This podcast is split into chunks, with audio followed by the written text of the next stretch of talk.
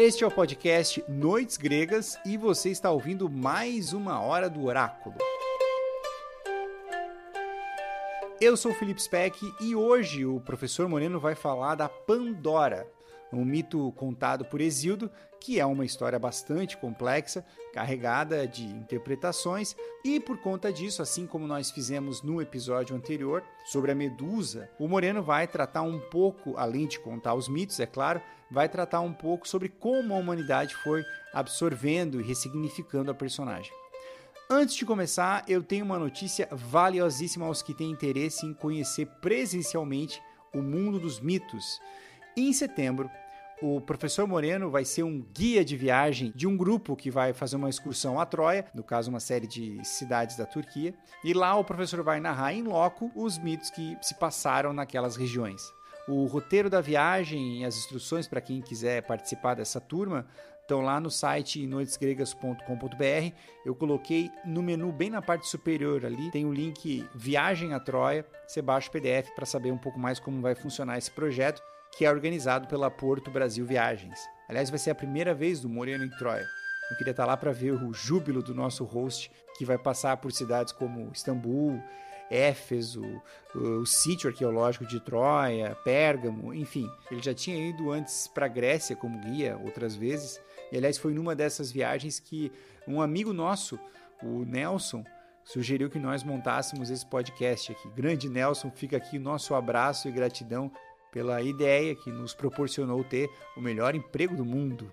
Um emprego que é bancado pelos nossos apoiadores, que, como recompensa, têm acesso a materiais exclusivos e ao curso Mitologia na Arte.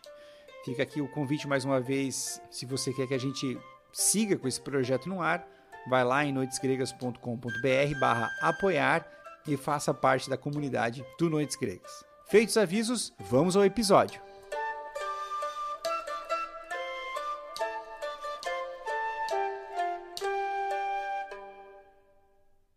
Na história de hoje, que trata de uma figura tão misteriosa quanto Pandora, é natural que haja vários detalhes e incidentes ambíguos, e uma conclusão também ambígua, mas enriquecedora. Quem nos deu a certidão de nascimento dessa que foi a primeira mulher, o que não é pouco, hein?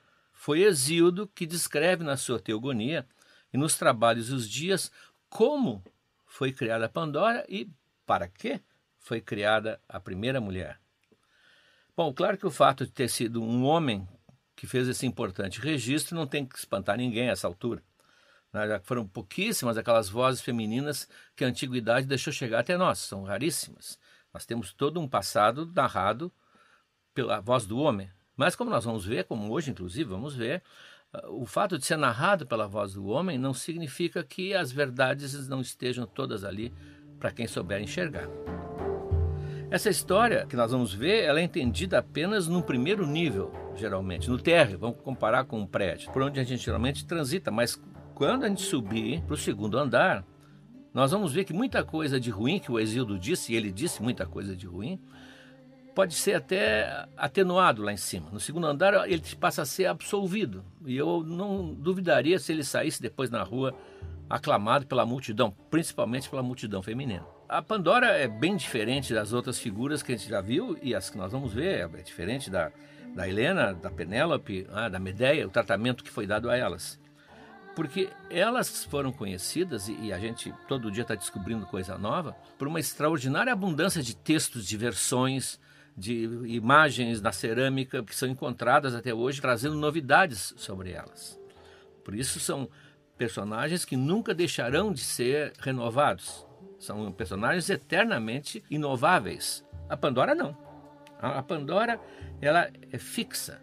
É exatamente o caso daquela belíssima história que nós vimos da psique. Ela é produto de um escritor, é uma criação literária.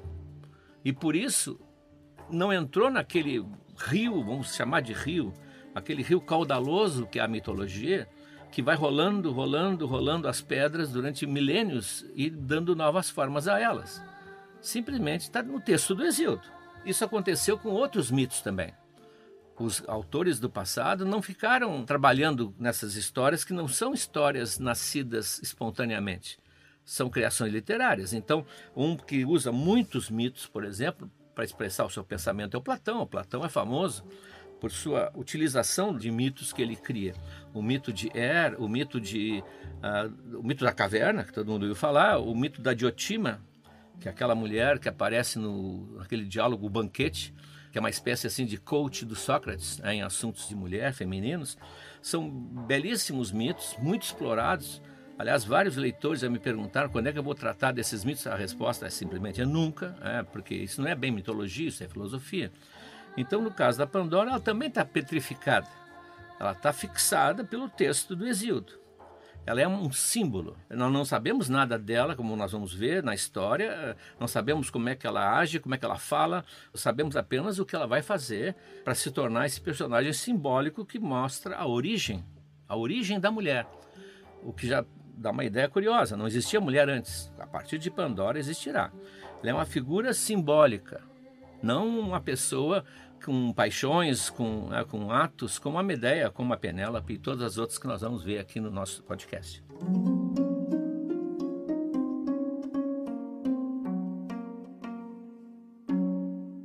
Bom, então, segundo Exildo, já que nós estamos ouvindo a voz dele, a mulher foi criada por uma iniciativa de Zeus. Estamos a ver que vai sair de uma prancheta masculina. Embora Zeus né, tenha uma certa compreensão da mulher, né, ele não seria o ideal desenhador da mulher, planejador da mulher.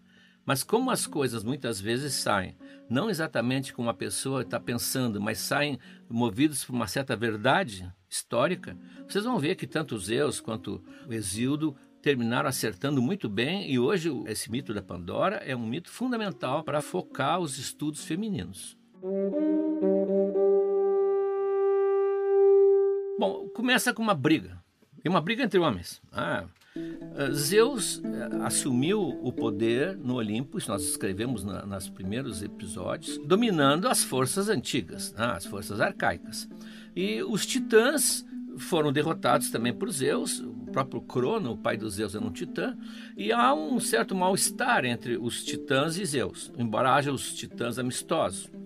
Um deles que vai aparecer aqui é o Prometeu. Não dá para dissociar o Prometeu do mito da Pandora. São dois mitos, aliás, que foi o Exíodo que trabalhou.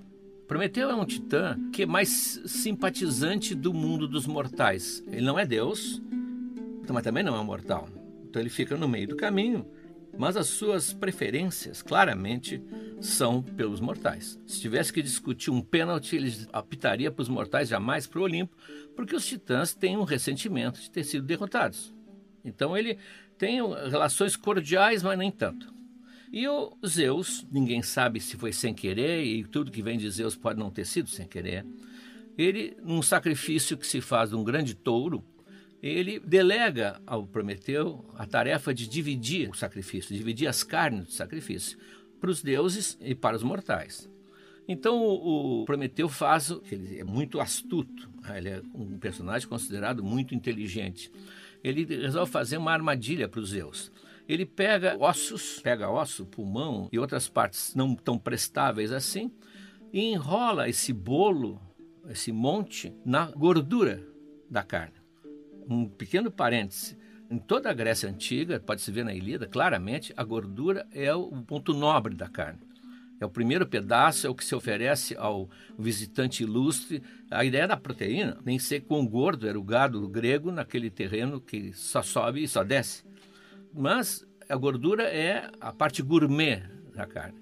Então Prometeu faz uma espécie de bola coberta com essa gordura, mas dentro só tem o que iria fora.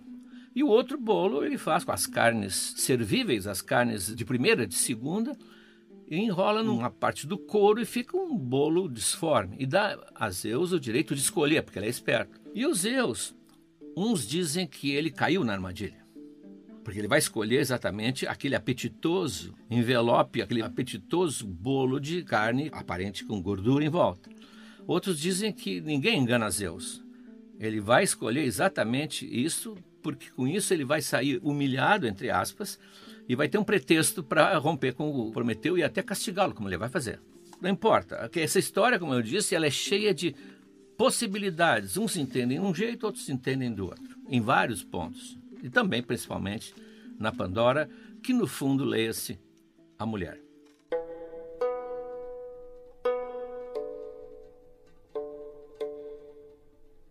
Quando ficou exposta para todos a bobagem que o Zeus tinha feito, bobagem não sabemos, não é? mas a, o mico que ele estava pagando, ele se finge, ou talvez seja verdadeiro, mas ele aparenta estar extremamente magoado e zangado. E ele se afasta meio que prometendo vingar-se. Aquele tipo, né? Eu vou voltar e vou me vingar, com o dedo pro ar. Não perde por esperar. O que, que ele faz? Como Prometeu protege os homens, ou seja, os homens são os protegidos de Prometeu, atacar os protegidos, no fundo, é ferir né, o protetor. Ele tira dos homens o trigo. Porque nós vamos ver depois como é que esses homens viviam, de que, que eles se alimentavam. Era considerado a idade do ouro, ninguém plantava, ninguém trabalhava. Vamos ver que é o sonho de muitos até hoje. Então ele tira o trigo deles e, não satisfeito, tira, e aí é um golpe mortal, o fogo. Porque o fogo é que separava os homens dos animais. Sem o fogo eles não podem nem cozinhar. Aí o Prometeu acha que está exagerado isso aí, o castigo está exagerado, e, ele também se sente que mexeram com ele. No fundo é uma provocação. Então ele, sorrateiramente, vai até o, a forja de Hefesto, aquele nosso ferreiro, pega uma brasa viva, esconde no interior do oco de um junco. Se fosse no Brasil, era de uma taquara, ah, de uma taquarinha ali, põe aquela brasa, traz aqui para baixo e devolve o fogo aos homens. Muitas versões dizem que ele deu o fogo aos homens, não, ele devolve, eles já conheciam. E aí os Zeus, bom, agora passou do limite, vou fazer uma retaliação. Eu vou me vingar, mas vou me vingar mesmo pesado. Ele não podia usar a metáfora, mas eu vou usar, vai ser uma bomba atômica em cima deles. Eu vou dar para eles inventar uma mulher.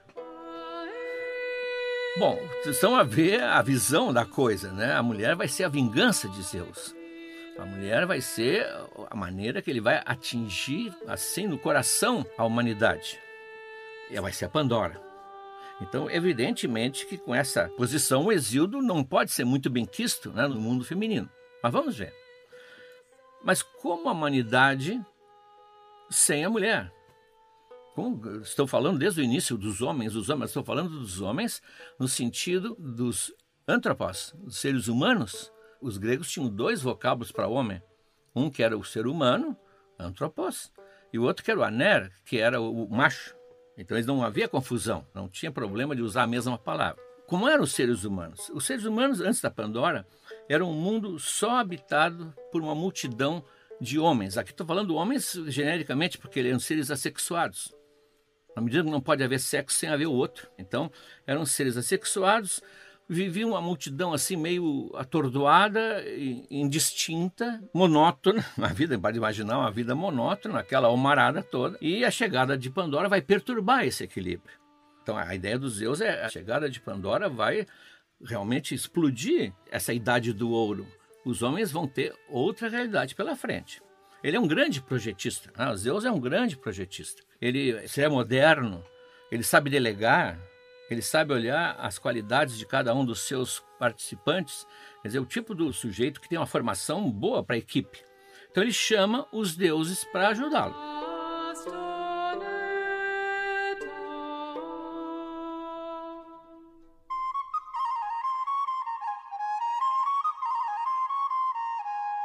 Então ele chama a sua equipe, que vão ser os deuses, para ajudá-lo, mas cada um na sua vocação cada um na sua especialização. Eu tirei o texto aqui de um autor que sintetizou Exílio. Ele manda o Hefesto, que é o criador ah, das coisas no Olimpo, juntar argila com água e criar uma jovem com voz e força dos mortais, tem a voz, é importantíssimo também, doce e adorável, com rosto semelhante ao das deusas. Sim, porque é curiosa essa ideia do Exílio. Não havia mulheres, mas havia lá no Olimpo um mundo feminino e pediu a deusa Atena, né, a Palas Atena, que vestisse essa moça e a cingisse do modo mais elegante possível, que as três graças, são aquelas três moças, e peito, que é a persuasão, que é outra deusa, colocassem colares de ouro e que as horas, que são as estações, as três horas também, coroassem a cabeça dela com flores primaveris e que a dourada Afrodite a enchesse de charme e do cruel desejo que deixa as pernas bambas. E isso Afrodite sabe. Né? e que Hermes a equipasse com a mente maliciosa e com a arte de mentir e enganar. E assim ele ordenou, e todos obedeceram ao filho de Crono. Então, é, prepara-se assim uma, uma espécie de composição cheia de virtudes e também alguns defeitos, mas cheia de virtudes, as próprias deusas que colaboraram, e irresistivelmente bela, maravilhosamente bela. Nós vamos ver isso depois. Isso vai ter até repercussão no próprio Olimpo. E chamam-na de Pandora. Mas o que quer dizer Pandora? Pan é todos. Dora seriam dons, dádivas, presentes, todos os presentes, todos os dons. A pergunta é: ela é o sujeito ou é o objeto desses dons? Ou seja, Pandora é aquela que recebeu todos os dons ou aquela que vai trazer todos os dons? É ativo ou passivo? Isso também não está claro, é evidente que não está claro. O Exildo simplesmente eh, colocou isso numa linha no seu texto. Então, claro que considerando a descrição que nós acabamos de ver, que os deuses estão dando coisas para ela, parece óbvio que não, ela é o conjunto de presentes que recebeu.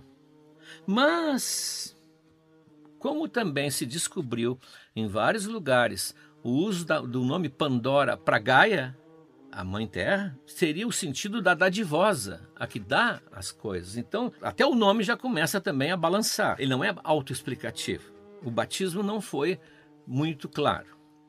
De que maneira Zeus vai introduzir esse ser, que o próprio Exildo diz maravilhoso de se ver? Ele vai mandar entregar na casa onde mora o Prometeu e seu irmão Epimeteu, que é outra coisa que revela o lado literário do texto. Ah, o Prometeu é irmão do Epimeteu. E o Prometeu, pró, é antes e Epi é depois. Metis é o pensamento, o raciocínio. Então, o Prometeu seria aquele que pensa antes de fazer, prudente, cauteloso, e o Epimeteu é aquele que pensa depois de ter feito. Ele é impulsivo. Tanto que há um, um mito paralelo que diz que quando surge a vida na Terra, o Prometeu é encarregado de fazer a distribuição das espécies, a organização desse quadro vivo todo.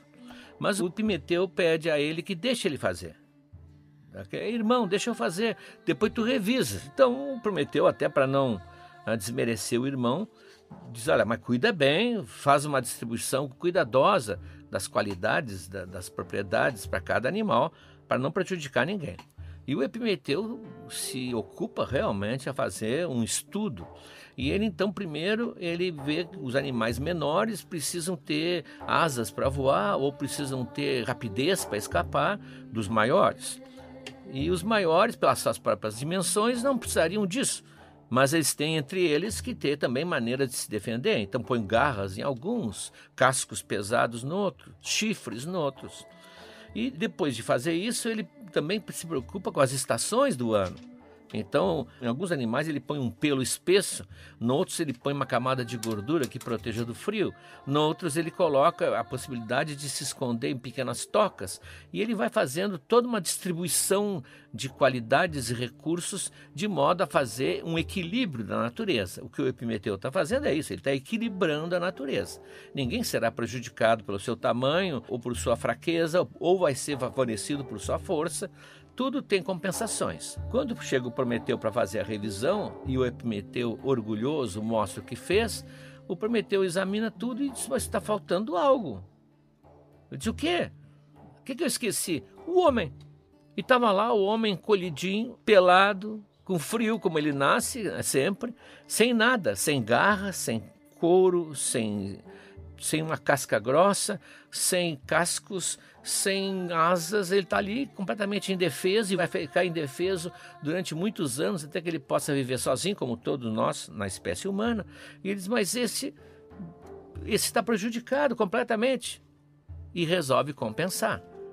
E por isso ele daria o fogo para o homem, porque através do fogo o homem se torna o senhor de toda essa natureza.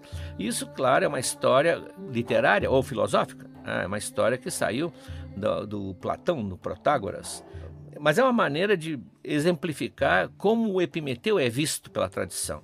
Ele é bem intencionado, mas estouvado, ah, que não reflete sobre as coisas.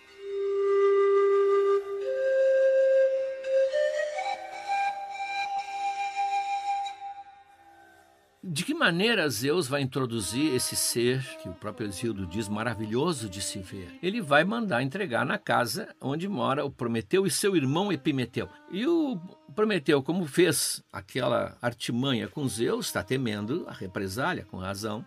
Ele diz: Olha, tu não aceita nenhum presente vindo do Olimpo, porque Zeus é cheio de ardis e pode e vai realmente tentar vir a desforra conosco.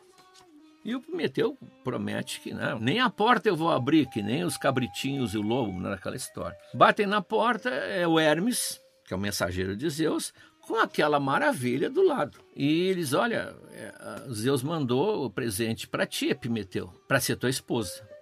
Bom, o Epimeteu nunca tinha visto uma coisa mais bonita, mais adorável, mais perfumada, mais mimosa do que aquilo na, na frente dele, e que tem uma voz doce, é meiga, é suave, ele que não prometeu, avisou, não avisou, isso o jacaré ouviu, nem ele. Abriu a porta e recebeu a Pandora apaixonadamente. É o primeiro homem casado e feliz, como todos depois serão a partir desse símbolo.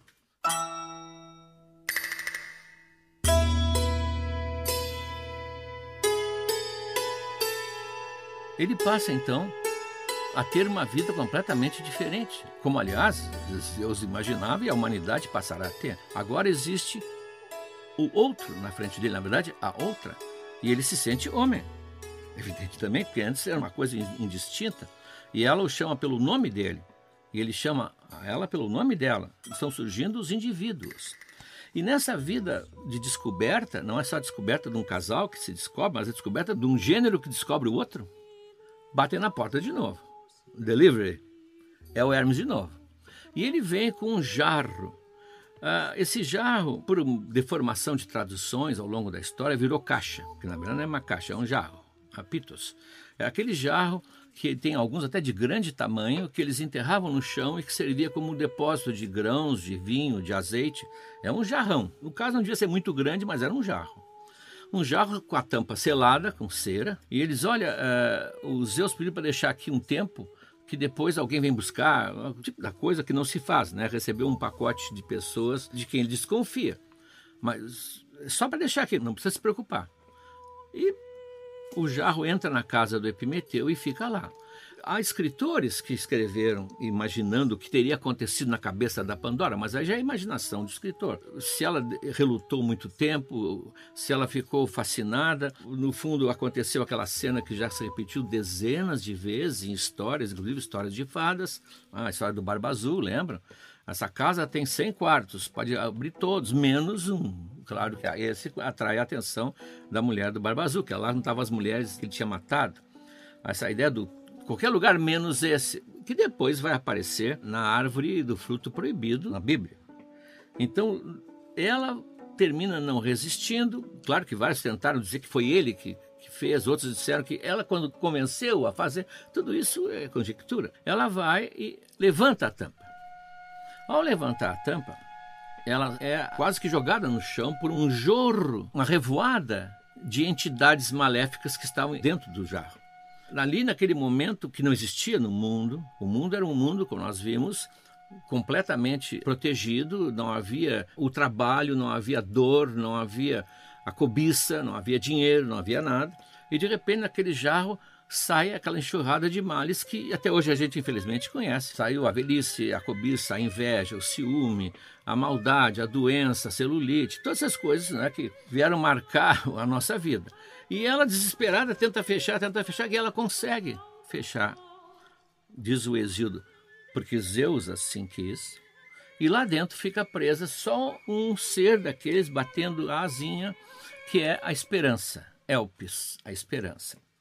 Então daí, daí os que vão interpretar esse mito, aí é que está o problema. A interpretação do mito vai deformar esse mito, ou melhor, vai tentar esclarecer o mito da maneira que eles acham. Minha avó dizia: sempre tem uma esperança. Ah, ao que respondia a vizinha por cima do muro: a esperança é a última que morre. No fundo, é, repetindo essa lição que a esperança e o jarro de Pandora nos dá. Bom, aí, mais uma vez, cai um nevoeiro sobre a história.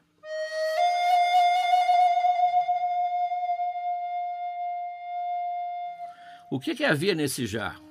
Bom, alguns diziam que era um jarro das coisas boas, que Zeus tinha mandado de presente, é, de núpcias, o que também não combina bem com a ideia da vingança, e que ao deixar escapar, foram todos embora de volta para o Olimpo, que era a casa delas, que nem gato, cachorro volta para casa, e só ficou a esperança. É, isso explicaria a esperança. Mas os Deus não mandariam um presente todos os bens, tudo de bom para os homens. Não, são os males, diziam os outros. Eram os males. Tá? E a vida que era uma vida serena, os homens viviam centenas de anos. Eles não nasciam. Não tinha mulher, né? Antes da mulher não tinha nascimento. Nem eles tinham umbigo, diga-se de passagem, é que antes do nascimento não pode ter umbigo. Eles viviam, talvez gerados pela própria terra, a mãe, Gaia. E um dia, muitos séculos depois, eles dormiam e não acordavam mais. Era essa a vida. A monotonia é espantosa. Então surge a morte. A morte aparece e o Epimeteu começa a sentir pela primeira vez medo de que aconteça uma coisa com a Pandora, que agora já tem alguém com quem se preocupar, ele já ama alguém. Então, vamos concluir que era um males. Evidentemente era um jarro de males. Ora, se era um jarro de males e todos saíram e se espalharam, o que, que tinha lá dentro que ficou preso? A esperança. Mas então a esperança estava dentro de um jarro de males? Perguntaram alguns filósofos. Era um combo misto, leve um jarro de males e um, e um jarro de bondade? Não. Seria uma concepção de que a esperança é um mal. E vários filósofos já pensaram nisso. A esperança, projetando sempre um futuro onde vão se resolver as coisas, estraga muitas vezes a vivência do presente. Tem toda uma discussão filosófica sobre isso. Outros dizem que não, que a esperança salva muitas vezes doentes, salva pessoas que estão em situações completamente terríveis, quase de morte, e a esperança dá uma força nova. Então essa discussão já estava lá no jarro da Pandora. Também esse problema da esperança. Senão o argumento fica muito torto. Ter o jarro de males não podia ter esperança. Se tinha esperança, era considerada um mal também. Alguns dizem que a tradução de Elpis não seria esperança, seria a expectativa.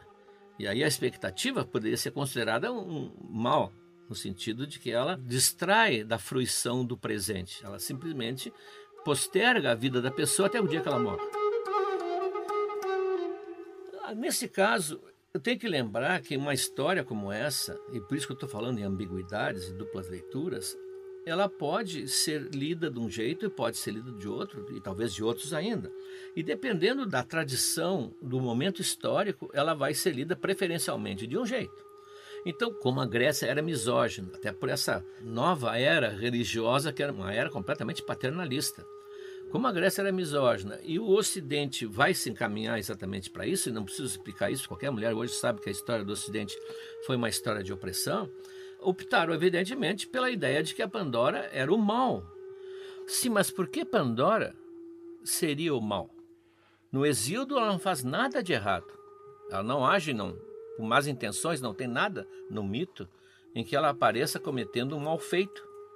Ela é descrita como uma jovem donzela, até ela tem uma certa inocência, uma ingenuidade de, de quem acabou de nascer. Não, não nasceu nenê, mas acabou de ver esse mundo.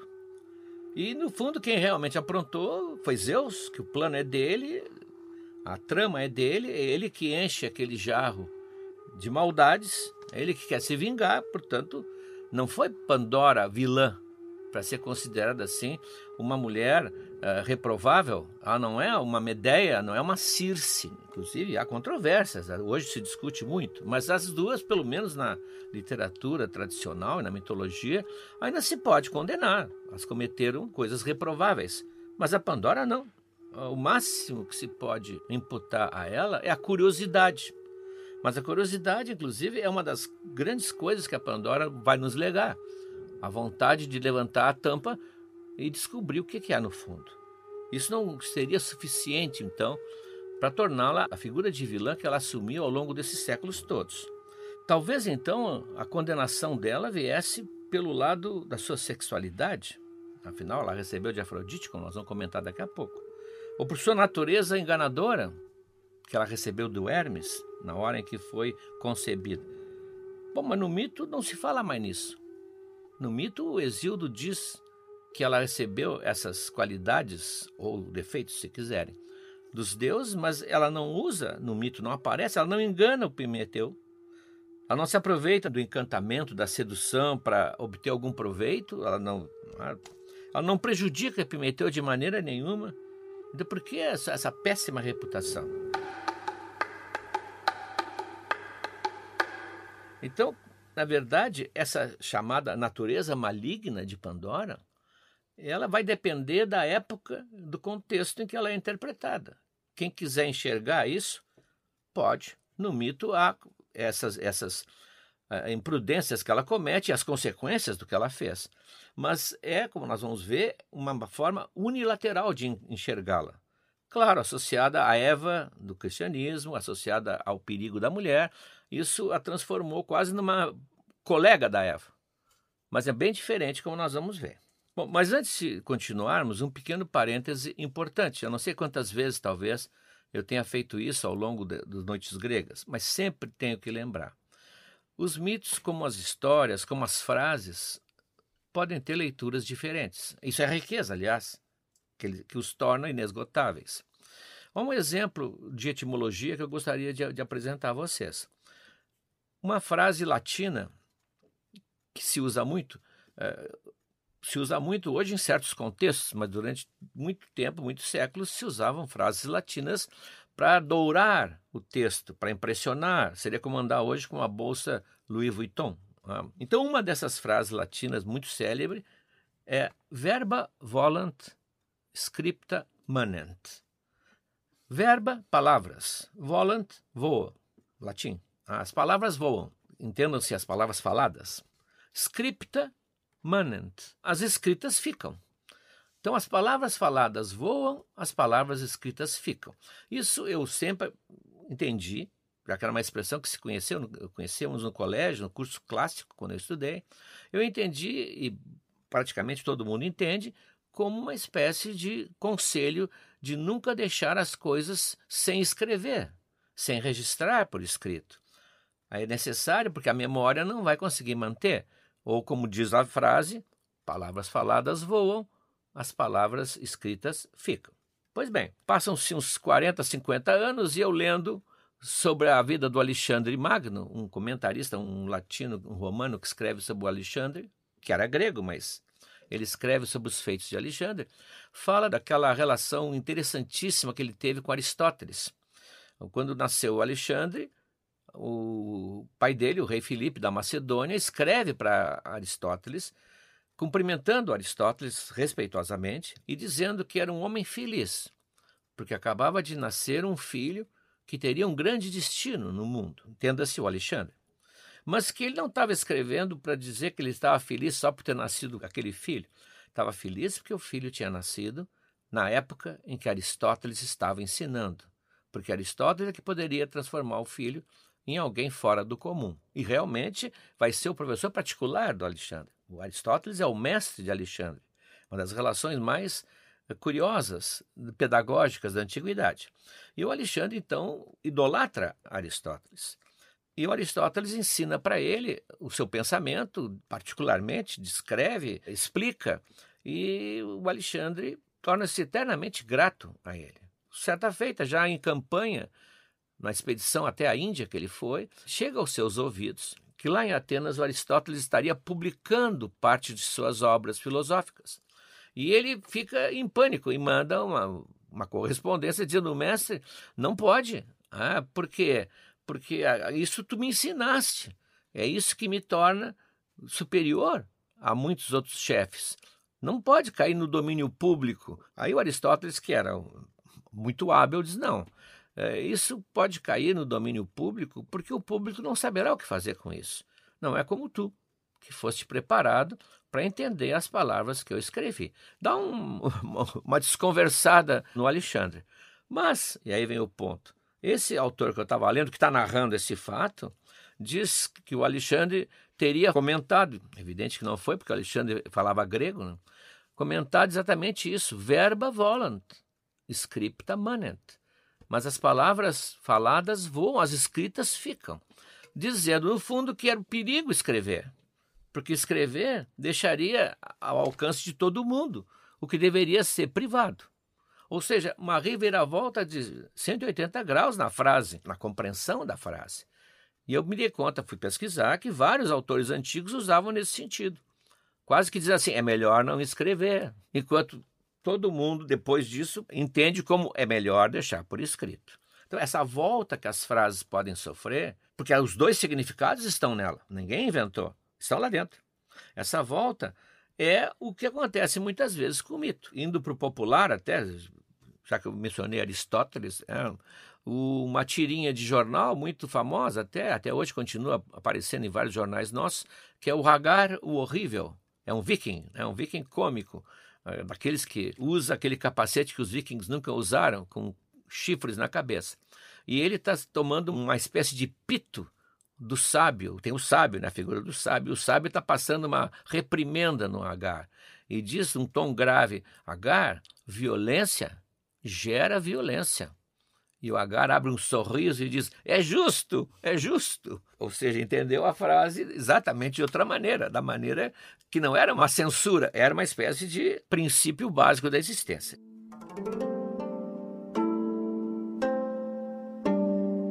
Com base nisso, o mito de Pandora também pode sofrer uma reviravolta. Não que vamos fazer uma interpretação inovadora, não. Lendo o que o Exildo escreveu.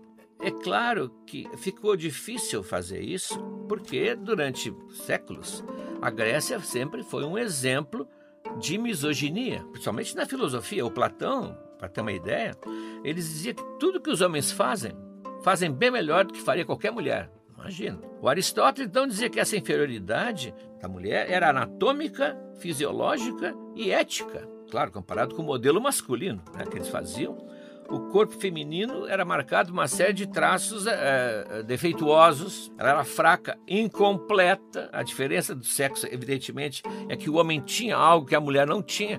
Quer dizer, a mulher estava sendo definida como o oposto do homem. E o Platão vai mais. Diz, não, a mulher também é inferior moralmente.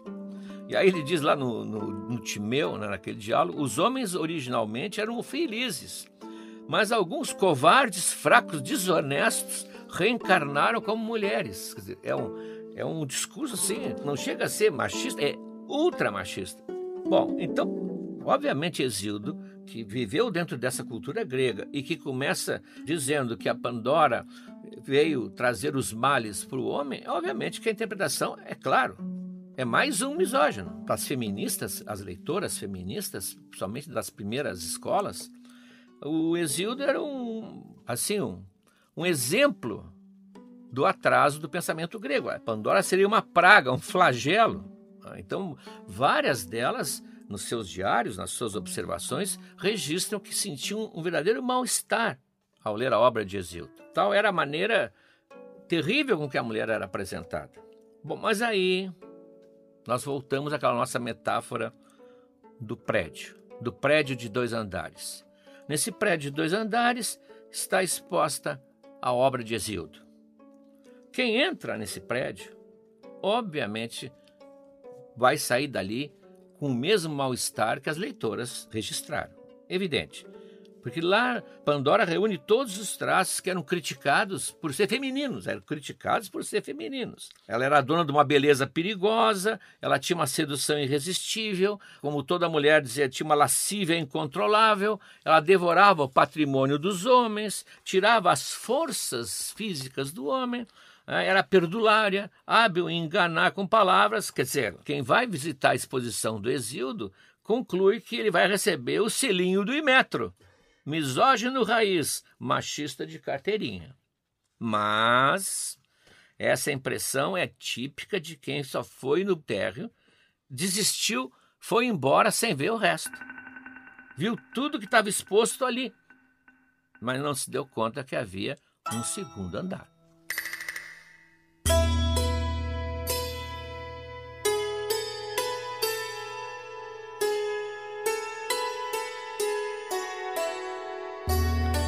Subindo as escadas, no andar de cima, nós vamos ver que a Pandora do Exildo é uma figura extremamente complexa que não merece é, essa interpretação assim reducionista. Ah, repito, não é uma interpretação assim que nós vamos colar na obra do Exílio, está lá dentro, tá? como, como aquela frase do verbo volant. Os dois significados estão ali. Uma nova geração de estudiosos começou a mudar a visão da Pandora do Exildo. Aliás, o Exildo não sabia que iria enfrentar essa polêmica, então ele escreveu da maneira mais pura que um escritor do século ah, de Cristo poderia escrever. Mas como todo artista, a sua obra é rica, é complexa. Entre essas estudiosas, ah, eu não posso dizer que conheço todas, mas entre essas estudiosas, a que se destaca para mim é essa professora Lev Kenan. Kenan se escreve com K-E-N, dois As, N. Não é um sobrenome comum para nós. Ela é da Universidade de Haifa. E ela escreveu um livro, Pandora's Senses, ah, os sentidos de Pandora, onde ela demonstra que Pandora não pode ser vista como uma visão negativa da mulher. É, é muito pouco para Pandora é muito pouco para o Exildo. E talvez até explique por que a Pandora não caiu no ostracismo, não foi sendo esquecida se ela fosse tão apenas negativa. Para ela, ela talvez entenda muito melhor do que os pesquisadores anteriores, para ela a Pandora representa, isso sim, a complexidade da mulher, porque ali se junta aquele jogo eterno da aparência contra a realidade, certeza ou dúvida, a superficialidade ou a profundidade, corpo e a alma, a beleza interior e a beleza exterior, tudo isso está dentro da figura que o Exildo criou. Ela disse que seria um símbolo da complexidade feminina. E se ela se chama Pandora, que trouxe vários dons, vamos ver que dons são esses. Bom, primeiro, não se pode esquecer a ligação da Pandora com Afrodite. Naquele mito que nós lemos, a Afrodite participou, é claro, mas a participação da Afrodite é muito mais importante que a participação dos demais deuses. Atena enfeitou-a, Hermes lhe deu uma retórica enganadora, as graças puseram guirlandas de flor no seu cabelo, mas a Afrodite, ela é praticamente a responsável direta pela Pandora. Vai criar a primeira mulher, evidentemente, a Afrodite é importantíssima. Ela é uma descendente direta, é, como diz um, um, autor que fala também da Helena de Troia, ela é uma afroditoide. Ela tem uma forma da Afrodite. Elas são jovens, são belas, se caracterizam pela sensualidade, pela sedução, muito mais do que pela maternidade, aliás. Então, é, a Pandora é uma extensão necessária da Afrodite. Se não houvesse Pandora, não haveria mulher e a Afrodite faria o quê? Ela que era a deusa do amor sensual, da sensualidade, da beleza, do desejo. O que, que a Afrodite teria? Ela precisava de uma Pandora. Evidente que isso aqui, como nós vimos, é uma invenção de Hesíodo. Até que ele não, vamos dizer assim, fica no silêncio, que nós não vamos perturbar a pergunta por que, que vão inventar a mulher se havia mulheres poderosíssimas no Olimpo. Isso fica claramente como uma criação do Hesíodo. Ele queria dizer alguma coisa. Então a autora diz que quase que se pode considerar que Afrodite e Pandora são as fundadoras do povo feminino. Uma outra diz que seriam as patronas do mundo feminino. E, numa belíssima imagem, ela diz que Pandora é a ponte que liga a divina Afrodite a todas as mulheres do mundo. Então, de repente, o valor da Pandora começa a mudar muito, muito. Mas prossigamos. Segundo ponto. Outra coisa que parece ter passado despercebido, e é importantíssimo da Pandora, é que ela foi concebida, construída para ser vista.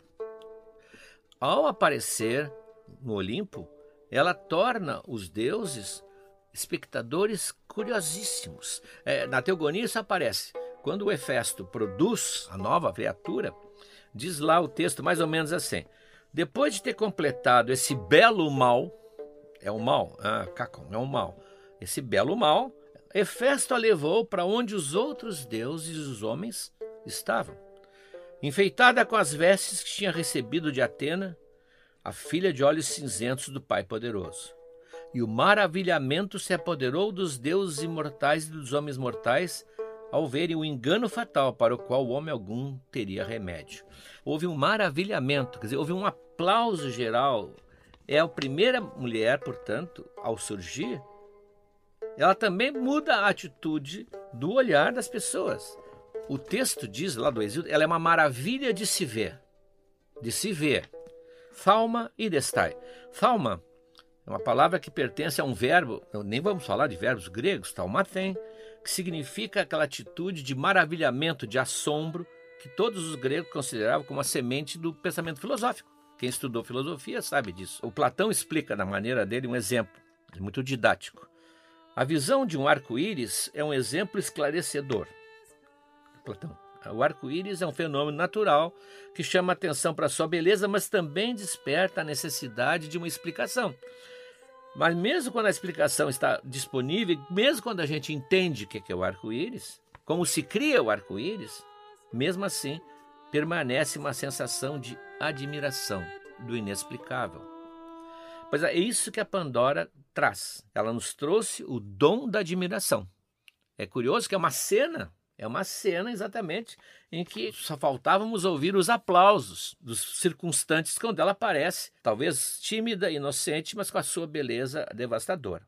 Então, diz essa autora, a Kena, o nascimento dela está ligado à ideia da visibilidade. A mulher nasce ligada ao fator do visível.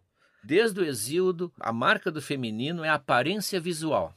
E o homem, que aprende a partir da Pandora a olhar e aprende a captar essa beleza da mulher, ele se dá conta que ele só consegue captar a superfície, mas que exatamente como Pandora, a verdadeira natureza vai permanecer eternamente ilusiva. Ele não consegue enxergar.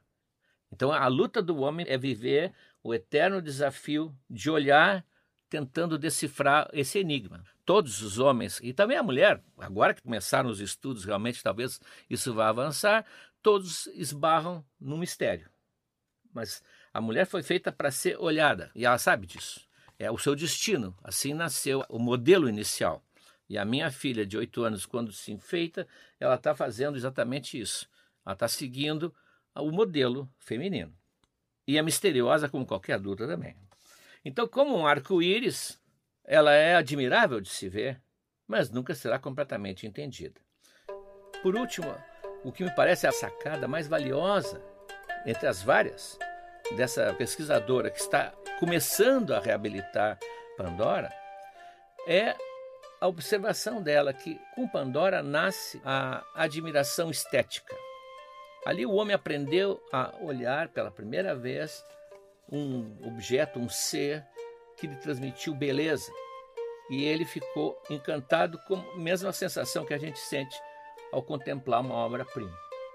Ali, diz ela, não diz textualmente, mas eu estou traduzindo para vocês, ali Exildo teve uma intuição magnífica, porque ele colocou com o nascimento da mulher, com Pandora, a primeira obra de arte.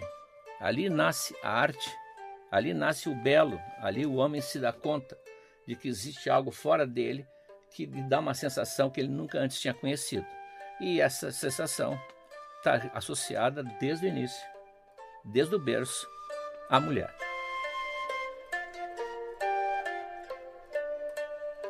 No próximo episódio, nós vamos seguir a história de Perseu. Até lá, pessoal!